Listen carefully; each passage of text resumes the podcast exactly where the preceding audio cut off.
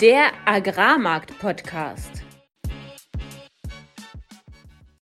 Im heutigen Agrarmarkt-Podcast sprechen wir über den neuesten USDA-Report, dass die EZB den Euro zum Abschluss freigegeben hat und im Deep Dive über Biomärkte mit Frank Deckert von Agravis. Alles, was wir im heutigen Podcast besprechen werden, sind unsere persönlichen Meinungen von Philipp und von mir und keine Anlageberatung. Herzlich willkommen an diesem Donnerstag, dem 14. September um 20 Uhr. Es begrüßen euch wieder Philipp Schilling, das bin ich, Landwirt und war zehn Jahre im internationalen Agrarhandel tätig. Und mein Name ist Fabian Wirzog. Ich habe 2019 als Agrarhändler in Deutschland angefangen, anschließend in Genf gearbeitet und bin heute Energy Trader in Amsterdam. Philipp, heute haben wir wieder einen extrem spannenden Interviewgast, der doch ein starker Kontrast auch ist gegenüber dem Interview von letzter Woche, wo es um Ölmärkte ging. Genau, dieses Mal sprechen wir über Biomärkte, also das komplette Gegenteil, wenn man sich vorstellt, wer ist dort aktiv. Aber genauso ein spannender Deep Dive aus meiner Sicht, weil mit Frank Deckert haben wir einen Interviewgast, der sich extrem gut auskennt und aus meiner Sicht auch einen gewissen Abstand dazu hat und uns gut darstellen kann, was läuft und was läuft noch nicht. Jetzt kommt kurz Werbung. Eine nervenaufreibende Ernte ist vorüber und viele Landwirte stehen jetzt vor der Frage, was mache ich denn eigentlich mit der Ernte, die entweder bei mir im Lager liegt oder beim Landhandel? Warte ich noch in Erwartung steigender Preise und dementsprechend akkumulieren sich auch Lagerkosten oder gibt es da vielleicht eine Alternative?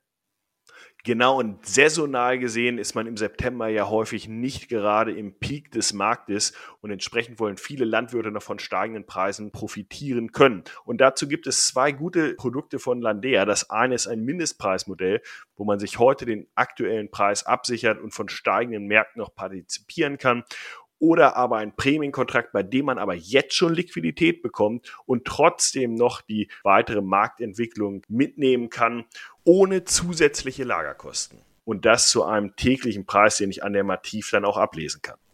Und wer jetzt mehr erfahren will, hört sich am besten Folge 47 an oder geht direkt auf www.kagel.de-landea. Werbung Ende. Marktupdate.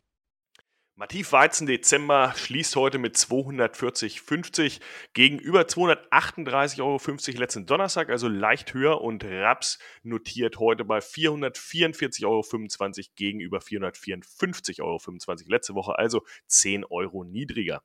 Am Montag hat sich nun endlich der Mativ September-Kontrakt vom Handel verabschiedet mit einem massiven Abschlag von 30 Euro. Das ist Rekord. So einen großen Unterschied zwischen dem Frontmonat und dem dann folgenden gab es ähm, beim Auslaufen noch nie. Auch ist der Auslaufpreis bei 204 Euro in etwa gute 18 Euro unter dem physischen Markt. Sowas passiert eigentlich nur, wenn sich die Future von dem äh, physischen Markt entkoppelt haben. Die Exportbücher aus Frankreich sind relativ leer. Darüber hatten wir schon häufiger berichtet. Es gab sehr viele Leute, die dann auch andienen wollten.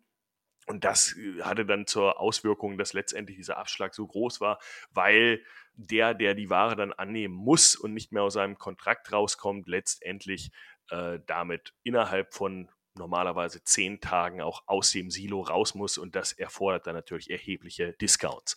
Beim Raps hatten wir was ähnliches gesehen, dass äh, als der August ausgelaufen ist, der ganze 40 Euro unter dem November war. Das lag ja an den billigen Importen aus der Ukraine. Also in beiden Märkten quasi diese, dieser große Druck während dieses Erntekontrakts. Am Dienstagabend kam dann der neue UCA-Report heraus und hatte endlich mal nicht nur bärische Signale dabei. Die neuerntige Produktion für Weizen wurde insgesamt um 6 Millionen Tonnen gesenkt. Ähm, die größere Reduktion war in Australien mit 3 Millionen Tonnen, aber auch Argentinien, Kanada und Europa wurden heruntergenommen. Ukraine dagegen leicht erhöht, etwas unter Erwartungen erhöht und Russland unverändert gelassen.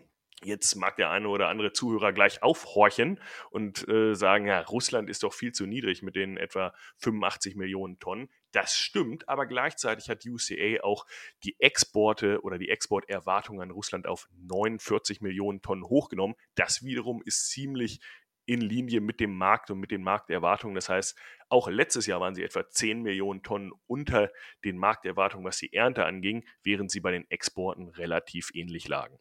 Und zweiter Grund, weshalb das vielleicht nicht ganz so schlimm ist für die Gesamtbilanz, auch Indien haben sie weiterhin bei 113,5 Millionen Tonnen bemessen und wir haben ja schon öfter darüber gesprochen, dass das wahrscheinlich eine sehr unrealistische Zahl ist und Indien hier eher zum Importeur wird. Beim Mais wurden die Endbestände abermals leicht angehoben, Basis geringerer Ethanolverarbeitung in den USA im letzten Jahr und höherer Produktion in diesem Jahr.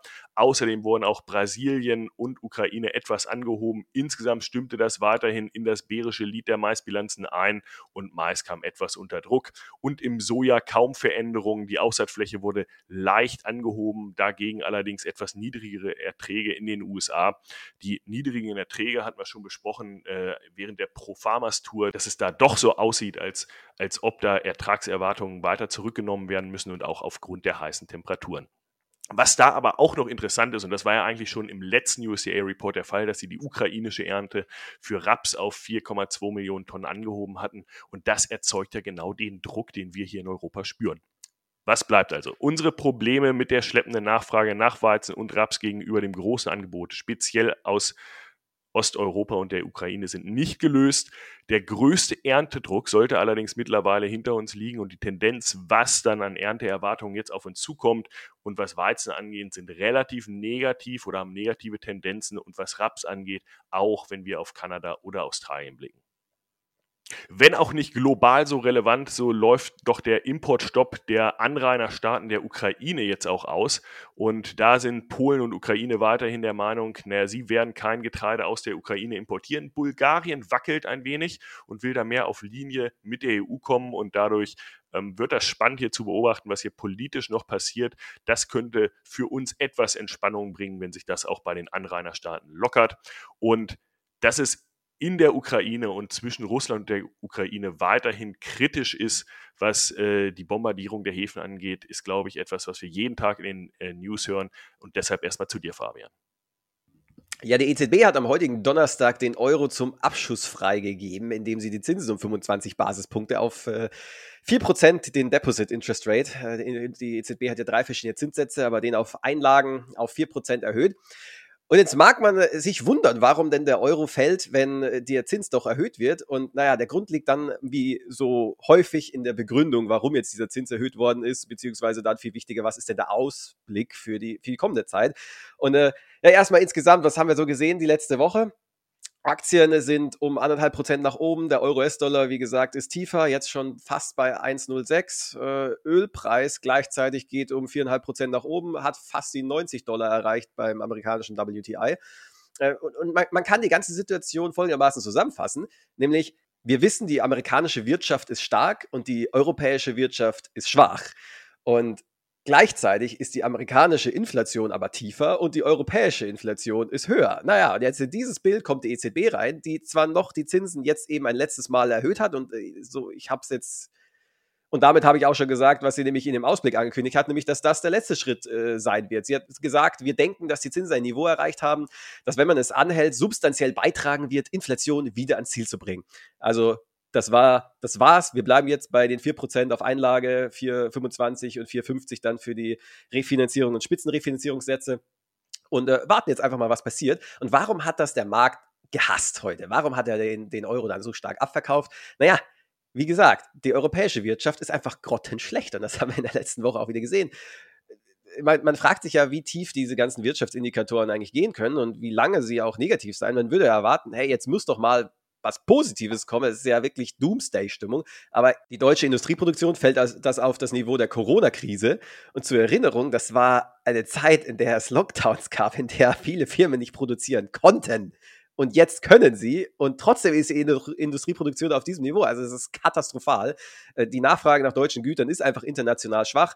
Äh, wenig überraschend, das BIP in Europa äh, dementsprechend auch schwach. Vor allem wegen Deutschland zieht da Europa runter. Äh, PPI in Deutschland, also die Produzentenpreise auch negativ, ZEW, Umfrage unter Experten aus dem Finanzbereich, nicht nur Finanzbereich, das heißt Banken, sondern auch Finanzvorstände von großen Unternehmen erwarten keine Änderung der Auftragslage. 25 Prozent erwarten sogar noch eine weitere Verschlechterung, wo man sich dann echt fragt, okay, dann, dann können wir hier wirklich Industriemuseum äh, aufmachen, da wird nichts mehr produziert. Und ähm, ja, und in diesem ganzen Mix, schwache Wirtschaft, die Zinsen noch erhöhen, das hat den ersten Risk-Off-Move erzeugt im Euro und dann auch dieses Ding, hey, wir werden die Zinsen nicht mehr weiter erhöhen, bei, obwohl doch gleichzeitig die Rohstoffpreise gerade wieder anfangen zu, zu steigen. Der Gaspreis ist durch verschiedene Faktoren, das war vor allem Streik in Australien und äh, Maintenance, also Wartung äh, der norwegischen Pipelines nach Europa höher, aber vor allem der Ölpreis ist ja sehr entscheidend, wenn es äh, um die Inflation geht. Und da habe ich ein ganz schönes Sprichwort gehört von dem Fondsmanager André Stagge, der gesagt hat, willst du Inflation verstehen, musst du dir den Ölpreis ansehen. Und das finde ich ein ganz nettes Sprichwort, weil am Ende hängt halt alles in unserer Wirtschaft an der Energie. Und wenn der Ölpreis so stark ansteigt, von 68 Dollar im Juli jetzt auf ja, fast 90 beim, beim amerikanischen Öl, dann wird das Auswirkungen auf die Inflation haben. Und das sieht man tatsächlich auch schon in der amerikanischen Inflation, die jetzt höher reingekommen ist. Jetzt von 3, auf 3,7 Prozent, von 3,2. Das ist keine, keine große, kein großer Sprung, aber äh, beunruhigt trotzdem die Märkte. Und dass die Europäische Union da ausgeschlossen bleibt, dass die Inflation in Europa nicht ansteigt, das ist sehr unwahrscheinlich. Das heißt, Europa steuert auf eine Situation zu, in der die Inflation steigt die Wirtschaft runtergeht und die Zentralbank in der Zwickmühle ist und nicht weiß, was mache ich jetzt? Wenn ich die Zinsen weiter erhöhe, dann äh, würge ich die Wirtschaft noch mehr ab und wenn ich sie nicht weiter erhöhe oder senke, was sie eben jetzt angekündigt hat, dass sie gesagt hat, sie wird jetzt erstmal die Füße stillhalten, ja, dann wird die Inflation aus dem Ruder laufen. Also es ist wirklich Worst Case für die EZB, egal was man jetzt macht, es ist falsch. Zusätzlich kommt noch hinzu, dass die ganzen Regierungen in der Eurozone sehr stark verschuldet sind. Das heißt, steigende Zinsen hauen da auch nochmal negativ in das Budget rein und dementsprechend gibt es dann weniger Spielraum für Wirtschaftshilfen von den Regierungen. Also äh, es sieht aktuell wirklich alles andere als positiv aus. Europa ist eindeutig der, das schwächste Glied in der weltweiten Wirtschaftskette. Und deswegen wurde der Euro heute abverkauft wie gesagt, USA weiter extrem stark. Aktienmarkt in den USA geht auch weiter nach oben. Die Arbeitslosigkeit ist niedrig. Ja, die Inflation ist angestiegen. Aber insgesamt, es ist erstaunlich, wie resilient die amerikanische Wirtschaft aktuell bei dem hohen Zinsniveau ist. Und in China hört man jetzt gar nicht mehr so viel, war relativ äh, ruhig. Die Zentralbank hat die Zinsen zwar auch nochmal dort gesenkt, äh, aber Kreditvergabe zieht an, Handelsbilanz. Äh, alles so Mixzahlen, also jetzt nichts Spezielles aus China. Es ist äh, voller Fokus gerade auf Europa und, und was hier abgeht. Und ähm, es fühlt sich sehr stark nach äh, dem Peak Panic an, vor allem nach dem starken Abverkauf heute im Euro. Deswegen würde es mich nicht verwundern, wenn wir hier irgendwann mal auch den Boden jetzt erreicht haben. Aber nichtsdestotrotz, wenn die europäische Wirtschaft so konstant underperformt, wird das Dilemma der EZB nur noch viel größer. Wird sie sich gegen Inflation und damit auch gegen Wirtschaftswachstum entscheiden oder eben für Wirtschaftswachstum, aber dann leider auch für Inflation? Nachgefragt. Wir freuen uns heute, Frank Decker von der Agravis aus Hannover begrüßen zu dürfen. Frank ist bei der Agravis als Händler verantwortlich für den Mais- und Bioproduktehandel und im Speziellen über die Biomärkte wollen wir heute auch mit ihm sprechen, um, wie er es bereits mir aufs Brot geschmiert hat in unserer Vordiskussion, nach 54 Folgen endlich in Nummer 55 mal über diese spannenden Wachstumsmärkte zu sprechen. Frank und ich kennen uns schon seit vielen Jahren aus seiner Zeit bei der Ceravis und Agravis, wo er in verschiedenen Märkten und Produkten gehandelt hat. Außerdem verbindet uns eine gemeinsame Zeit im Studium in Göttingen. Frank, schön, dass du da bist und zu uns in den Podcast kommst und wir mit dir in die Welt der Bioprodukte eintauchen können. Und stell dich doch gerne nochmal selbst und euren Geschäftsbereich der Agrarerzeugnisse vor. Ja, erstmal vielen herzlichen Dank, dass ich ja, euch auch im äh, Bio-Thema ein bisschen mitnehmen kann. Frank Deckert, mein Name, verheiratet, zwei Kinder. Äh, ja, wie schon angesprochen, Agrar in Göttingen studiert. Wir haben uns dann irgendwann mal am Tresen kennengelernt. Ich habe auch noch grob vor Augen, wie das gelaufen ist. Ähm, und dann im Laufe der Berufszeit ja dann ein paar Mal an diversen anderen Tresen kennengelernt. Ähm, nach dem Studium bin ich dann erstmal für zwei Jahre in der Erzeugergemeinschaft meines Vaters gewesen, der äh, ja ausschließlich mit Bio Getreide gehandelt hat. Ähm, da habe ich dann den ganzen Spaß gemacht mit über irgendwelche Getreidestapel laufen und äh, Proben nehmen. Habe dann aber nach zwei Jahren mich für was Neues entschieden, Trainee bei Agravis. Das war vor ungefähr zehn Jahren. Nach dem Trainee habe ich dann die Ceravis hm, geholfen mit aufzubauen, war da verantwortlich für ähm, Positionsführung und den Exporthandel Und vor vier Jahren bin ich wieder zu Agravis zurückgekommen, auch mit der Aufgabe, den Biobereich zu gestalten und das ein bisschen voranzubringen. In der Zwischenzeit ist viel passiert. Wie du gesagt hast, ich habe jetzt auch noch den Mais im konventionellen an den Hacken. Wenn man sieht, wir sind dann doch ein relativ großer Mischfutterproduzent, da ist Mais dann ein großes Thema. Und ich habe nicht mehr ganz so viel Zeit, mich mit Bio zu beschäftigen, aber durch auch den Beginn meines Berufslebens ist es da eine gewisse Passion und das macht mir auch weiterhin Spaß. Bei der Agravis ist es so, dass die BioVis gegründet wurde. Das ist dann die hundertprozentige Bio-Tochter. Hier versuchen wir dann den Großhandel im Bio-Getreidebereich abzubilden. Betriebsmittel und so weiter werden dann weiterhin über den konventionellen Part mitgemacht, weil Betriebsmittel nicht biozertifiziert sind. Wir versuchen da dann besonders die ganzen Genossenschaften zu motivieren, sich stärker mit dem Thema zu beschäftigen. Ist dann vor allem der Nordosten Deutschlands, den wir da bearbeiten. Wenn man sich dann mal die Verbreitung von Bio in Deutschland anschaut, dann haben wir mit Niedersachsen mit 5,8 Prozent und NRW mit 6, irgendwas Prozent die beiden schwächsten Bundesländer, was Bio angeht, dann zu bearbeiten. Ähm, nichtsdestotrotz machen wir das voller äh, Tatendrang und hoffen, dass wir da noch ein paar mehr auf unsere Seite dann ziehen können. Dann würde ich sagen, fangen wir doch direkt mal äh, an, den Zuhörer abzuholen, was denn überhaupt im Biobereich in den letzten äh, Wochen und Monaten, also vor allem in der Ernte, jetzt, jetzt passiert ist. Im konventionellen Bereich haben wir ausreichend im Podcast auch drüber gesprochen. Die Ernte an sich nicht unbedingt schlecht, was mengenmäßig angeht, aber qualitätsmäßig äh, häufig ein, ein, Desaster. Wie sieht es da im Biobereich aus? Gab es da auch die Qualitätsprobleme und wie sieht es insgesamt mit der Bioernte im Jahr 2023 aus?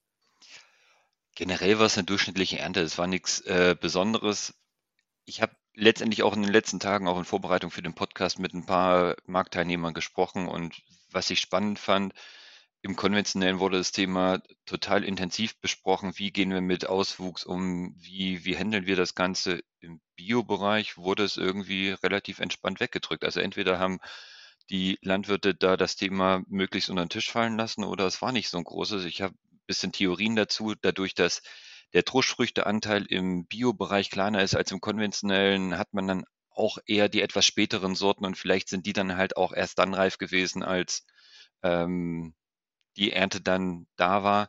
Also dass die dann nicht so diesen Auswuchsdruck hatten. Ich kann es derzeit nicht so richtig sagen, woran das liegt. Wir haben ähm, qualitativ ja ein bisschen äh, geringeres Protein. Da sieht man dann halt auch, dass die Aufschläge für Proteine deutlich höher sind als in den letzten Jahren. Und auch der, ja, alles, was an Malqualitäten vorhanden war, schon äh, stark gesucht wird. Futtergetreide, auch wie im konventionellen, ist in Hülle und Fülle vorhanden und dadurch, dass da in den gerade im letzten Jahr der Mischfutterabsatz ein bisschen eingebrochen ist, da hat man schon einen Käufermarkt und da gibt es zu viel von allem. Ist der deutsche Biogetreidemarkt denn da eine Insel durch die ganzen Label und durch die Nachfrage nach Ursprung Deutschland oder wie würdest du das einschätzen? Ist der Druck aus oder von Importware genauso groß wie aktuell im konventionellen Bereich? Generell muss man erstmal sagen, dass Bioland, Naturland Leute wie uns außen vor halten wollten. Das heißt, wir sind da selber nicht mit in der Lage, Verbandsgetreide zu handeln. Dass Deutschland da die Insel der Glückseligen ist, das kann man nicht sagen. Also die Importe drücken schon rein. Äh, wenn ich das jetzt auf dem EU-Bio-Bereich sehe, dann ist das Futtergetreide aus Frankreich. Ähm, dann kommt Mahlgetreide aus dem Osten und Südosten Europas, äh, auch aus dem Baltikum. Da wird man also auch als deutscher Landwirt immer wieder mit dem Import von diesen Getreiden dann gechallenged. Wir haben klar eine etwas andere Situation beim Verbandsgetreide, weil da der, der Anteil an Deutsch natürlich extrem hoch ist, die nicht alles haben und auch ähm, Getreide mit in die Verbände reinbringen können, aber das ist ein kleinerer Bereich. Ich glaube aber, dass Deutsch jetzt für denjenigen, der Bio kauft, nicht unbedingt die Kaufentscheidung ist. Ähm, ich glaube, die meisten denken dann sowieso, wenn der Bio draufsteht, dass das ein relativ hoher deutscher Anteil ist. Aber letztendlich derjenige, der, der Bio kauft, der macht es äh, nicht auch, weil er unbedingt Deutsch kaufen möchte oder dass das da einen besonderer, besonderen Stellenwert hat. Also ja, es gibt die Importware, sie drückt rein, auch wenn ähm, durch die gestiegenen Frachten in den letzten Jahren das so ein bisschen weniger geworden ist. Wenn ich da die Frachten aus Rumänien war früher zum Beispiel immer ein großer Anbieter, wenn ich die sehe Richtung Deutschland, ja, dann ist es für die bei den aktuellen Unterschieden zwischen Bio und konventionell einfach auch attraktiver, das dann gleich ins Konventionelle zu geben. Wie, wie kann man sich denn so grundsätzlich die Funktionsweise äh, des Biogetreidemarkts so aus, ja, aus Händlersicht vorstellen? Im, also so aus meiner subjektiven Wahrnehmung kam es mir immer so vor, dass äh, es schon fast planwirtschaftlich gibt es einen Preis und der ist über Jahre stabil und da ist nicht viel Preisschwankung. Äh, entspricht diese Wahrnehmung der, der Realität oder gibt es auch sowas wie, ja, gibt es Broker, gibt es jeden Tag Angebot, Angebots-Nachfragepreis, den man durchgibt, äh, gibt es feste Lieferpunkte, wo du Standardkontrakte hast und dann sich daraus eine Benchmark für den Markt ergibt oder wie? Oder ist es alles wirklich individuelle Ware per LKW, individuell von einer Mühle zur anderen? Wenn es keine Schwankung gäbe, dann hätte ich in den letzten Monaten relativ entspanntes Leben gehabt. Also wir haben auch krasse Volatilitäten gehabt. Ähm, letztendlich ist der Biomarkt sogar noch ein bisschen krasser runtergekommen als der konventionelle Markt, weil neben dem aktuell oder neben dem absoluten Preisniveau dann halt auch noch die Prämie, die vermeintliche Prämie äh, gegen Mativ dann gefallen ist. Also es ist eine große Volatilität, ähm, es ist viel äh, gerade Spotgeschäft, es ist viel auch mit Muster gut befunden, dann wird jede Probe dann auch noch eingesendet, dann möchte die Mühle auch sehen, wie viel Kleber da drin ist. Es ist viel klein-klein, man ist im Erfassungshandel eher ein Mengenbündler, ähm, wo dann wirklich auch dann versucht wird, von den ganzen Landwirten, wo es halt kleine Partien gibt, die dann zusammenzubringen. Also es ist wirklich eine ganz andere Art und Weise. Ja, es gibt Broker, aber nur eine Handvoll. Äh, die haben auch ja ein bisschen andere ähm, Margen, ähm, weil sie natürlich auch deutlich weniger handeln. Wir haben, was du gerade angesprochen hast, keine Papiermärkte. Wir haben keine Hedging-Möglichkeiten. Ähm, ja, wir haben auch ab und zu mal Mativ als Hedging benutzt, weil das absolute Preisniveau damit schon abgesichert werden kann, aber die Korrelation zwischen Mativ und Bio ist dann halt auch überschaubar. Und von daher, ja, wenn man was handelt, dann ähm, wird es eigentlich fast immer back-to-back -back gemacht und eine Position zu führen heißt auch mal ja, nicht die Eier zu haben, aber den, den Mut zu haben, diese Position ein bisschen länger zu haben. Also es gibt so viel Dinkel, der übers Jahr genommen wurde, weil man einfach keine Möglichkeiten bekommen hat, die zu verkaufen. Es wird auch so viel Rocken wurde mit übers Jahr genommen, weil man das Zeug nicht mehr losgeworden ist. Wir haben äh, seit, äh, seit Dezember hatten wir einfach den Moment, dass dann gesagt wurde, nee, wir kaufen gerade nicht, wir warten noch auf die Biofach, die ist im Februar. Der Biofach wurde gesagt, nee, wir warten jetzt noch mal zwei, drei Monate. Im Endeffekt haben wir ein halbes Jahr keinen Handel gehabt, da gab es nichts mit liquiden Märkten. Es gab einfach nur, dass der verdammte Markt durchgerauscht ist und dir die Hände gebunden waren, weil du nichts handeln konntest. Das, das, ist ja ein spannendes Thema, weil, weil es spricht ja im Ende, Endeffekt über Nachfrage und durch die Lebensmittelpreisinflation in den Supermärkten hatten wir ja äh, während Corona schon gesehen, dass, dass da die Kaufzurückhaltung, was höherpreisige Produkte anging, erheblich zurückgegangen ist. Ukraine-Krieg hat das Ganze nochmal befeuert. Wie ist denn die aktuelle Situation zwischen Biogetreide und konventionellem Getreide? Und du hattest schon gesagt, es ging relativ stark zurück, stärker als auch im konventionellen Bereich. Worüber sprechen wir aktuell, wenn wir über Weizen oder Roggen meinetwegen sprechen? Ich will auch kurz mal drauf eingehen, was du gesagt, gesagt hattest. Während der Corona-Zeit hatten wir, Fabian hatte ja immer vom Sugar Rush gesprochen, wenn es um China ging. Das war auch so ein bisschen Sugar Rush nur im Positiven zuerst. Äh, die Preise sind hochgegangen. Äh, Bio wurde nachgefragt, weil die Leute während Corona zu Hause gesessen haben und gesagt haben, jetzt möchte ich wenigstens noch geil essen, wenn ich zumindest nicht rauskomme.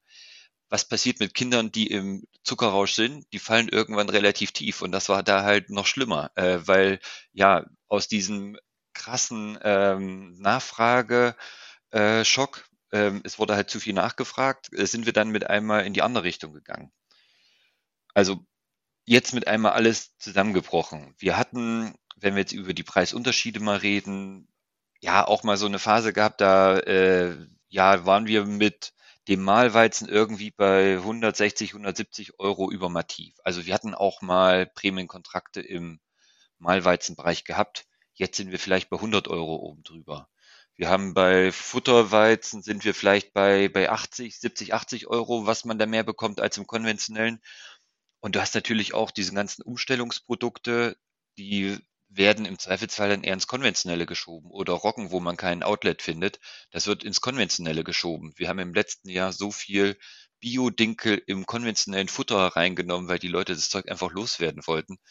Also das ist gerade so dieser Punkt. Wir haben entweder ja zwischen diesen 100 Euro Malweizen bis eigentlich ist es am besten, das Zeug ins Konventionelle zu fahren. Das ist ja echt krass. Das spricht ja dafür, dass da äh, Supply und Demand komplett unausgeglichen ist und ja, Supply, also Angebot, Produktion an Biogetreiden deutlich größer ist als die Nachfrage. Wir haben auf jeden Fall derzeit einen Käufermarkt. Es gibt einen Grund, warum sich Lidl und Aldi mit Naturland und Bioland ins Bett legen oder anders, warum die beiden Verbände sowas zulassen, weil wir einfach derzeit im Käufermarkt sind. Es geht darum, Outlet zu haben. Es geht darum, irgendwo die Produkte an den Mann zu bringen. Und das haben wir im Futtergetreide extrem krass. Also da haben wir ein heftiges Überangebot und da kann man letztendlich den Landwirten auch nur sagen, haut raus, wenn ihr die Möglichkeiten dazu bekommt. Bei den anderen Qualitäten kann man da noch ein bisschen zurückhaltender sein, kann auch noch mal eher ähm, mit Geduld dann das Ganze betrachten. Aber da hat man schon die, die Situation, dass einfach zu viel davon da ist.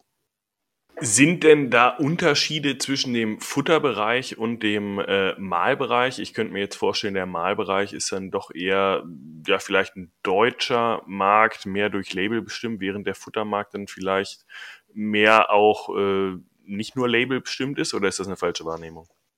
Wir haben, wenn wir zumindest über ableitbare Märkte reden, reden wir auch viel über die Holländer und die Holländer sind dann ganz klassisch EU-Bio. Das sind dann auch die Märkte, die wir im Stärkeren mit bedienen.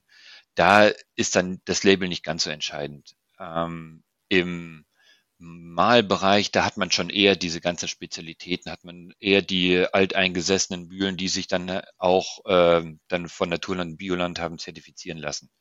Also da merkt man schon äh, gewisse Unterschiede und da ist es natürlich dann eher eine deutsche Story, wenn es um Malgetreide geht. Ich finde es extrem spannend, was du sagst. Es hört sich für mich so an, als ob die, die, die Makrowelt, was ja grundsätzlich wichtig für Rohstoffe ist, für den Biobereich nochmal umso wichtiger ist. Sobald Kaufkraft einfach nicht da ist, so, sobald die verfügbaren Einkommen einfach schrumpfen, dann ja, wird sofort bei Bio gespart und es geht zu konventionell. Ich würde aber vermuten, dass das nicht auf alles zutrifft, ohne es jetzt genau zu wissen. Du, du wirst wahrscheinlich besser wissen. Ähm, würde ich erwarten, dass eben zum Beispiel für Milch oder sowas da jetzt vielleicht nicht so ein, äh, ja, so ein, so ein Nachfragerückgang ist, wie jetzt bei teureren Sachen vielleicht bei Gemüse. Und Getreide als ja, recht, mengenmäßig recht günstiges Produkt, wo, woher kommt da dieser massive Rückgang? Ist das wirklich alles, dass weniger Mehl gekauft wird, weniger Bio-Backwaren oder weniger Bio-Fleisch? Ist das da so der Winkel, wo, wo die Nachfrage dann weggebrochen ist? Kann man das so genauer aufschlüsseln? Ich hätte jetzt, oder von dem, was ich gehört habe, da muss man generell sagen, ihr habt ja vor dem Podcast immer den Disclaimer, dass das äh, nur eure eigene Meinung ist und so weiter. Den muss ich jetzt auch geben. Das ist nur meine eigene Meinung. Es gibt keine Zahlen, es gibt keine S&D, es gibt keine, nicht so wie gestern USDA-Report, wo man dann irgendwie ein bisschen was hat, mit dem man arbeiten kann. Ähm, ich arbeite hier mit, äh, wenn ich über Wachstumszahlen der Fläche rede, dann rede ich über das Jahr 22. Wir schreiben jetzt September 23. Wir wissen, ich habe keine offiziellen Zahlen gesehen, was wir gerade an Menge haben äh, oder an Fläche oder sonst was. Also von daher, das ist jetzt so ein bisschen äh, Bauchgefühl. Vom Gefühl her, Futtergetreide ist um oder Futternachfrage ist um 20 Prozent zurückgegangen. Im Mahlbereich ist es ein bisschen weniger. Das ist ein etwas stabilerer Markt. Auf der anderen Seite, wenn man jetzt mal zu Kaufland reingeht und dann doch mal am Meerregal vorbeigeht, aktuell ist das billigste Mehl ein Weizenauszugsmehl und äh, im Biobereich und das hat 95 Cent. Wenn man dann konventionelles 0815 Mehl hat, äh, selbst von einer Herstellermarke, dann äh, ist das dann irgendwie bei 1,50. Krass. Das heißt, da wird dann gerade auch mit, mit Bio Werbung gemacht. Äh, wenn man dann hier nochmal irgendwie eine Premium-Marke hat, keine Ahnung, Aurora-Mehl oder sowas hatte ich jetzt letztens, das ist dann eher bei 2 Euro, 2,50 Euro. Ähm, also das sind gerade krasse Verschiebungen, wo dann auch der Lebensmittelhandel mit Bio Werbung macht und versucht dann da die, die Produkte wegzudrücken, auch weil letztendlich da ein bisschen was auf Halde gelegen hat und man auch den Absatz wieder haben will. Du sagtest es ja auch gerade schon, äh, dass es da auch einen gewissen Angebotsdruck gab. Es haben ja während dieser Niedrigpreisphase eigentlich bis 2020, bevor es dann richtig losging, viele Betriebe auch umgestellt. Siehst du da mittlerweile eine entgegengesetzte Tendenz, beziehungsweise spürt ihr das voll im Markt? Wir hören mehr und mehr, dass Betriebe einfach rückumstellen. Das Thema und deswegen, ich kann euch jetzt nicht sagen, wie sich die äh, Betriebe entwickelt haben, wie die sich die Zahlen entwickelt haben und die Fläche. Aber man hört mehr und mehr davon. Es ist nicht mehr ganz so attraktiv. Klar, wir hatten im letzten Jahr auch so, dass die konventionellen Betriebe ja gutes Geld verdient haben und man da jetzt diese, diesen extra Aufwand für mehr Marge im Biobereich jetzt nicht unbedingt machen musste.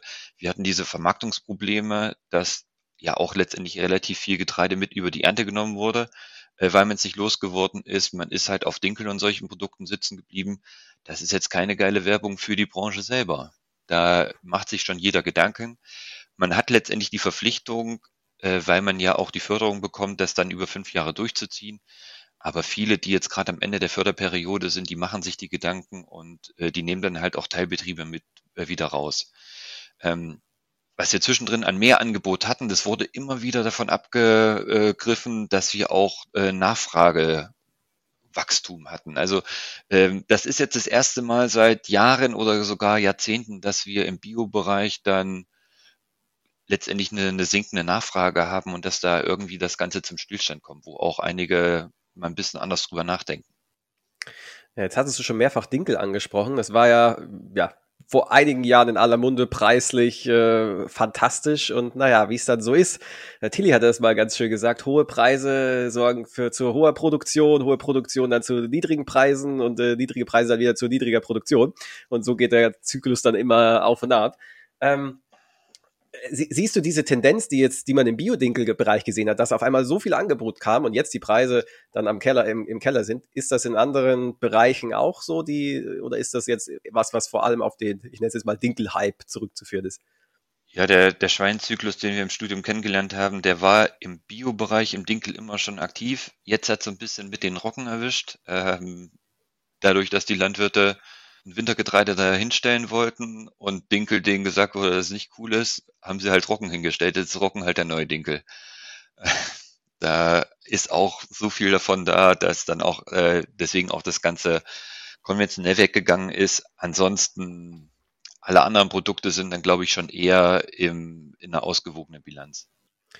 Wie, wie läuft das dann vermarktungstechnisch? Du meintest, Korrelation zu Mativ ist eigentlich äh, nicht gegeben. Es gibt keine Papiermärkte. Äh, Erfasser machen Back-to-Back. -back. Äh, was mache ich denn als Biolandwirt? Ich bin, bin da eigentlich gezwungen, dass ich in langfristige Abnahmeverträge gehe, oder? Das war früher auch schon so relativ verbreitet, dass man auch mal zwei, dreijährige Anbauverträge hatte. Ja, generell zeichnet sich der Biobereich schon dadurch aus, dass man andere Loyalität mit seinen Abnehmern hat, dass da einfach auch eine Beziehung sich entwickelt hat. Äh, der Biobereich zeichnet sich auch durch stärkere Netzwerke unter den Landwirten aus. Man hat sogenannte Futtermistkooperation, wo dann Ackerbaubetriebe das Getreide an viehhaltende Betriebe abgeben und dafür Mist bekommen. Es wird generell mehr unter dem Radar gemacht. Und das ist letztendlich auch eines der Themen, wo man halt dann diese geringe Liquidität hat, weil Getreide nicht den Markt sieht, äh, weil es halt schon so gehandelt wird. Wo siehst du denn die Unterschiede jetzt auch im Vermarktungsverhalten? Du hast ja schon darüber gesprochen, es gibt viele Beziehungen quasi zwischen den Landwirten untereinander, auch mit den, ähm, ich sag mal, mit der aufnehmenden Hand, aber auch mit der verarbeitenden Industrie wahrscheinlich. Aber wie vermarkten die meisten Biolandwirte? Ist das wie im konventionellen Bereich auch, dass da im Grunde auch sehr viel nach Gefühl äh, vermarktet wird oder, oder siehst du andere Muster? Es gibt einen krassen Unterschied und der hängt halt in der Lagerstruktur. Es gibt so wenig Biolager, dass der Biolandwirt, vor allem die, die es halt schon ein bisschen länger machen, generell auch eine eigene Lagerung hat. Es gibt nicht die Gosse um die Ecke, in der du in der Ernte äh, reinkippen kannst. Das heißt, du musst auch generell eine andere Liquiditätsstruktur haben. Landwirte im Biobereich sind eher darauf eingestellt, auch mal ein bisschen länger zu warten. Die haben ein bisschen mehr Geduld. Und ja, wenn sie dann Angebote bekommen, dann sind sie relativ relaxed, äh, Dinge dann zu machen, weil die halt auch eher nochmal sagen, ja gut, dann nehme ich es halt mit über die Ernte. weil halt wie im Biobereich dann halt auch die Leute gelernt haben, dass man da mal dann das eine Jahr Geduld haben muss. Was natürlich im Biobereich mit den fehlenden Möglichkeiten, Lagerschutz und so weiter eine andere Gefahr mit sich bringt. Das ist ja tatsächlich dann schon ein relativ hohes Risiko, wie du sagst, qualitativ und auch, ähm, na gut, vom, vom Preisniveau her äh, äh haben wir nicht immer nur dauerhaft steigende Märkte gesehen. Aber ähm, das heißt, da ist eine relativ hohe Risikobereitschaft da, letztendlich. Ah, heißt es nicht immer, dass der Landwirt der größte Spekulant ist? Ich will jetzt nicht sagen, dass der, der Biolandwirt äh, da die Krone der Schöpfung, was Spekulation angeht, ist, aber ach, die haben es einfach eher gelernt, dann noch mal ein bisschen länger zu warten. Jetzt haben wir ja in diesem Podcast viel über Schwierigkeiten in der biologischen Landwirtschaft beziehungsweise im äh, biologischen Getreidehandel, könnte man das ja bezeichnen, und der Vermarktung von Biogetreide gesprochen. Das hört sich jetzt insgesamt eigentlich so positiv an. Deswegen die Frage an dich, würdest du konventionellen Landwirten heute überhaupt noch raten, auf Bio umzustellen? Ja, wir haben ja vorhin schon über das Agrarstudium gesprochen und da war es in der Ökonomie immer, äh, it depends. Es hängt immer davon ab. ähm, man kann es man kann's nicht eindeutig sagen. Man kann auf jeden Fall sagen, ja, es ist einfacher auf leichten Standorten oder da, wo generell jetzt schon die Ertragsunterschiede geringer sind, Bio umzusetzen. Es ist relativ komplex. Äh, man hat jetzt nicht so einen großen Baukasten an Reparaturmöglichkeiten, wenn man da paar Fehler gemacht hat. Aktuell mit den übersättigten Markt, im Käufermarkt ist es für Landwirte, glaube ich, nicht so geil. Aber auf lange Sicht muss man einfach ein paar Dinge betrachten. Zum einen, wir haben im Frühjahr relativ trockene Bedingungen gehabt. Wenn Wasser die knappe Ressource ist, dann ist es am Ende halt auch relativ egal, ob ich bio oder konventionell mache. Dann äh, ja, kommen die Erträge auch so weit zusammen, dass es egal ist. Wenn äh, rote Gebiete ausgeweitet werden, wenn wir über Pflanzenschutzmittelverbote reden, wenn wir, die Diskussion gab es ja auch, darüber reden, dass Landschaftsschutzgebiete, und das macht in NRW über 40 Prozent der Fläche aus, wenn da keine Pflanzenschutzmittel ausgebracht werden können, dann sind wir am Ende an dem Punkt, dass die konventionellen Landwirte Biowirtschaft nur den Bonus nicht dafür bekommen. Mhm. Ja, dann kann ich letztendlich auch die, die Förderung mitnehmen ich will jetzt keine politische Diskussion anfangen, aber von meinem Gefühl her werden die Grünen das sein, was in den 70er, 80er Jahren die FDP war, der Kanzlermacher. Und dann werden die Grünen auch darauf achten, dass sie das Landwirtschaftsressort bekommen. Und dann werden die Grünen auch darauf achten, dass sie da in diesem Biobereich äh, weiterkommen. Die haben 30 Prozent gefordert. Da sind wir mit aktuell irgendwo 12 Prozent der Fläche noch ein ganzes Stück davon entfernt. Und ich glaube, die werden das jetzt nicht irgendwie mit, mit ganz großen Verboten machen. Die werden es eher durch die Hintertür machen. Wie gesagt, mit, mit Dünger, mit Pflanzenschutz, mit solchen Sachen. Von daher kann ich am Ende nur Werbung dafür machen, dass man sich ab und zu mit dem Thema Bio beschäftigt, auch wenn es dann nicht zu einer Umsetzung in der nächsten Zeit kommt, dann aber zumindest, dass man so eine Idee in der Schublade hat, die man dann irgendwann mal später wieder rausholen kann. Denn ich glaube, ja, ackerbaulich äh, ist es interessant. Es macht, glaube ich, auch, äh, wenn man ein paar andere Produkte auf dem Acker stehen hat als nur Weizen, Gerste und Raps, auch mal ein bisschen mehr Spaß. Ich glaube, man kann im Milchbereich äh, mit einer großen Grünlandfläche kann man äh, gutes Geld auch jetzt schon verdienen. Im Schweinebereich kann man, glaube ich, halbwegs gutes Geld verdienen, weil man über 4,30 Euro, glaube ich, derzeit fürs Kilo bekommt. Also in den Bereichen geht's schon, im Ackerbau in Teilen. Und generell, den Rest wird die Zukunft zeigen. Letztendlich ist es auch eine Frage der Förderstruktur. Da sind wir derzeit bei 500 Euro für die Umstellung, 300 Euro für die Beibehaltung, ganz grob jetzt für Niedersachsen und NRW. Und dann ist die Frage, inwieweit da das Säckchen nochmal aufgemacht wird. Das ist auf schlechten Standorten äh, der Deckungsbeitrag, was man nur als Förderung da bekommt. Ja, Frank, vielen Dank für diesen äh, Rundumblick, was die Märkte für Biogetreide und äh, Bioprodukte angeht aber auch was, was die Rahmenbedingungen angeht. Ich glaube, das war extrem spannend äh, für jeden, der sich auch nicht jeden Tag damit beschäftigt, weil man einfach äh, tieferen Einblick hat. Und ich glaube, dein Aufruf zum Ende, man sollte sich damit beschäftigen, um es in der Hinterhand zu haben, ähm, ist sehr relevant, auch für viele Landwirte mit all den Dingen, die jetzt da auch regulatorisch in den nächsten Jahren noch auf uns zukommen. Deshalb ähm, vielen Dank für diesen Einblick und die vielen Informationen. Sehr gerne. Wenn euch die heutige Podcast-Folge gefallen hat, dann lasst uns gerne einen Like, einen Kommentar auf Instagram da, teilt die Folge. Und wenn ihr spannende Interviewgäste habt oder selbst gerne einmal in die Show kommen wollt, dann schreibt uns über Social Media oder an studio.agrarmarktpodcast.de.